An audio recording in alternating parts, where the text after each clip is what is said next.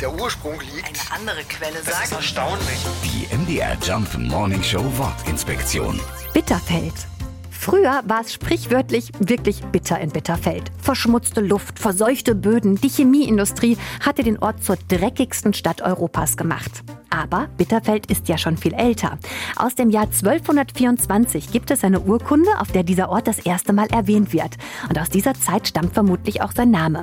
Bitter bedeutete im Mittelhochdeutschen so viel wie sumpfig. Bitterfeld war also wohl sumpfiges Land.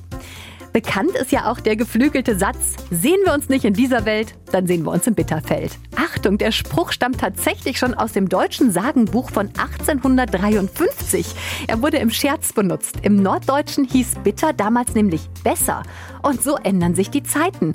Heute ist es gar kein Scherz mehr. Mit dem großen Gotschesee und der wunderbaren Landschaft drumherum ist es heute wirklich das bessere Bitterfeld.